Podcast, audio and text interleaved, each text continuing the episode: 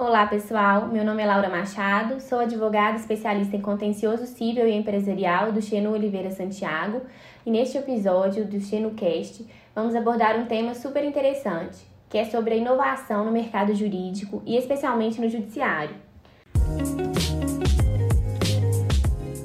Para discutir o assunto, convidei o Bruno Mafra Macedo, gerente de projetos de inovação do Xenu. Muito obrigado por participar conosco, Bruno. Eu que agradeço, Laura. É um prazer conversar com você. Bruno, para começar, você quer se apresentar um pouco para o pessoal, falar sobre a sua experiência na área de inovação e como tem sido a sua atuação no Xenu? Claro.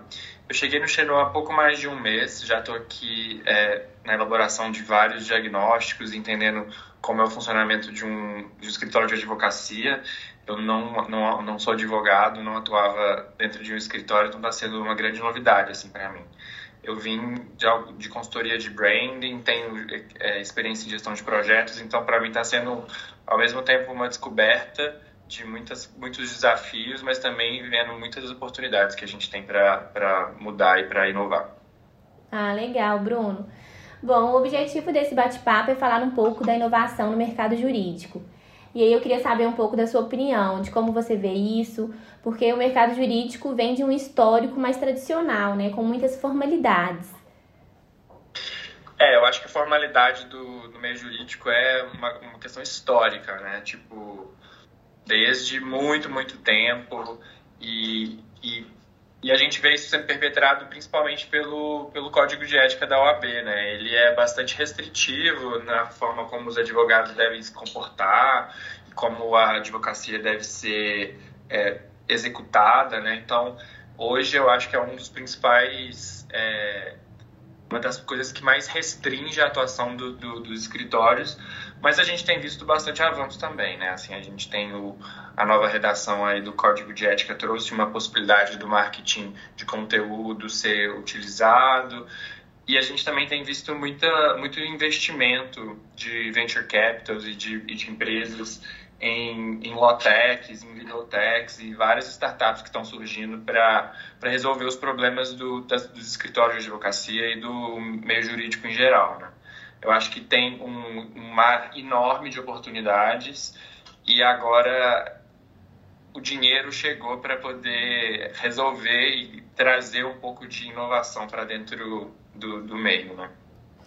É verdade, Bruno especialmente no judiciário, que é a minha área de atuação mais direta, né? O que eu tenho percebido é que os juízes e desembargadores têm visto com bons olhos os aspectos da inovação que temos trazido, como os despachos com vídeos explicativos, porque, querendo ou não, acaba que facilita também o entendimento deles, né?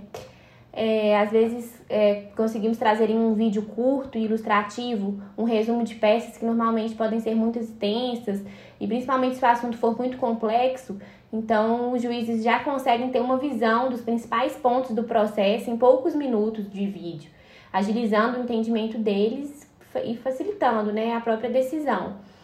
Acho que um desafio mesmo é verificar quando temos essa abertura para ter esse tipo de atuação, porque ainda tem também né, os juízes e desembargadores que são mais formais e que não gostam desse tipo de, de atuação mas particularmente as experiências que eu tive até hoje foram bem positivas e nos auxiliaram a obter uma decisão favorável para o cliente.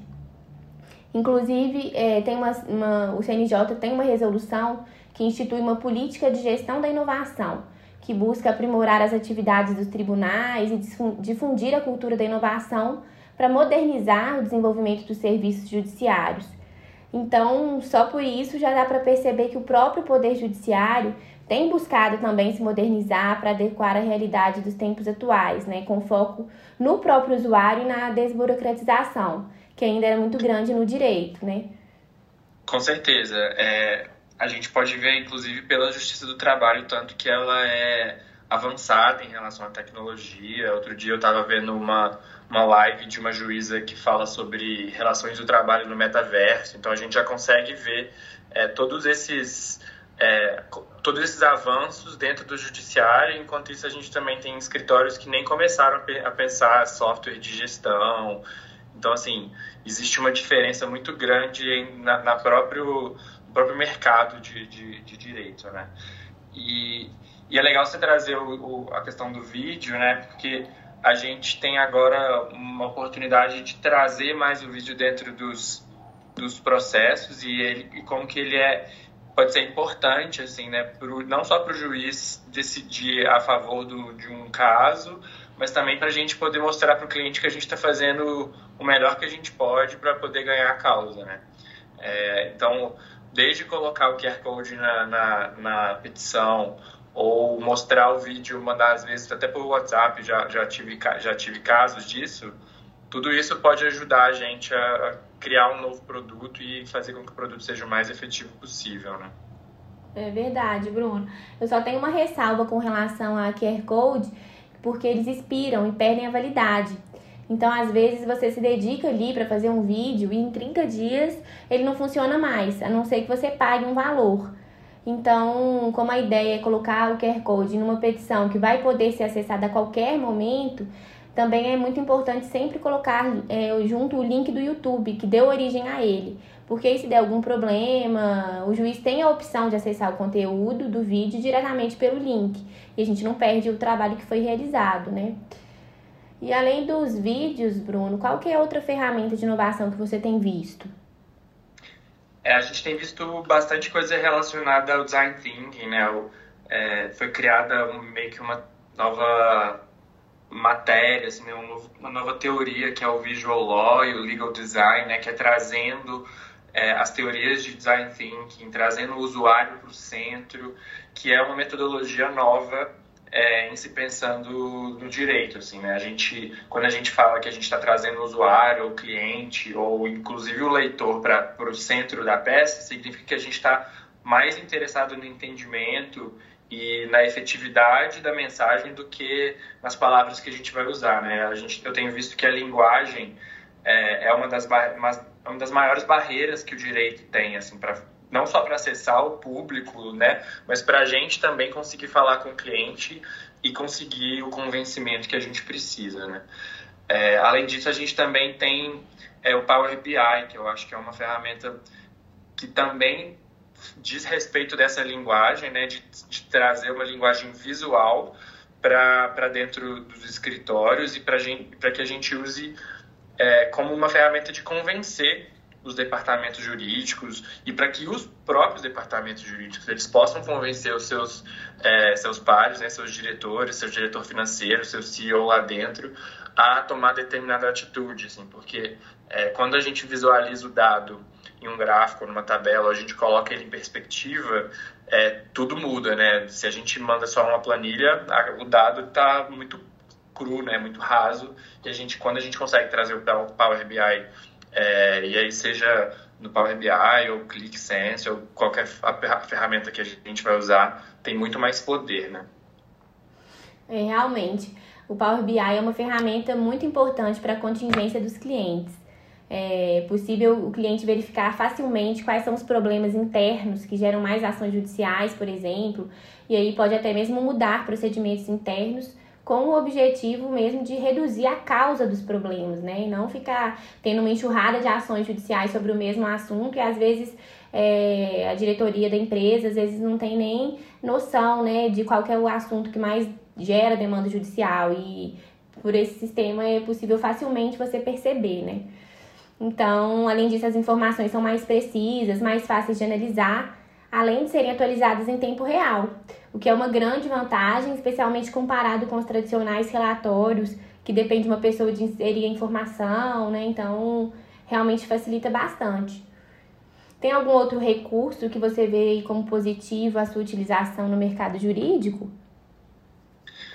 É, eu tenho visto também bastante software, né? Principalmente robôs fazem captura de processo é, e, e, bastante inteligência artificial. Assim, a gente tem pesquisado bastante esse tipo de programa para a gente poder acompanhar como estão as citações do cliente e também encontrar é, mais sobre, sobre as citações e como que a gente pode ajudar o cliente de uma forma melhor. Né?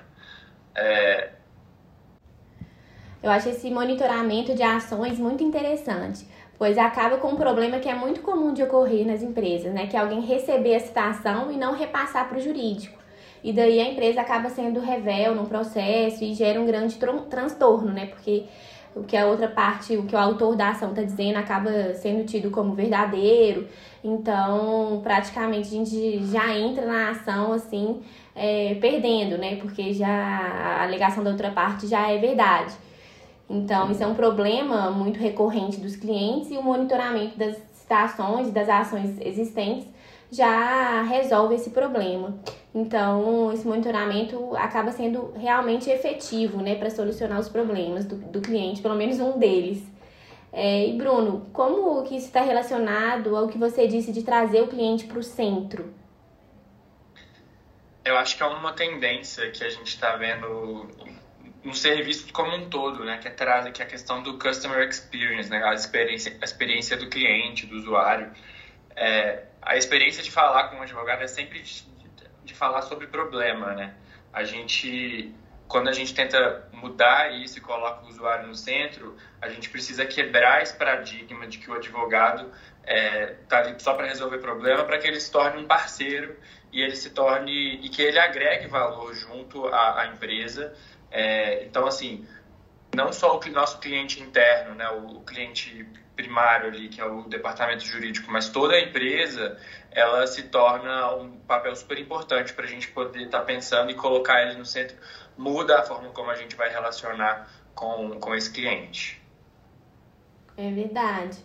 Bom, por tudo que foi dito, né, verifica-se que a inovação no mercado jurídico é uma tendência que está cada vez mais presente em nosso dia a dia e tem várias formas de ser utilizada a favor dos nossos clientes para propormos soluções dos problemas, né? Bruno, gostaria de te agradecer imensamente a sua participação, por dividir conosco a sua vasta experiência no assunto. Este foi mais um episódio do XenoCast. Um abraço e até a próxima.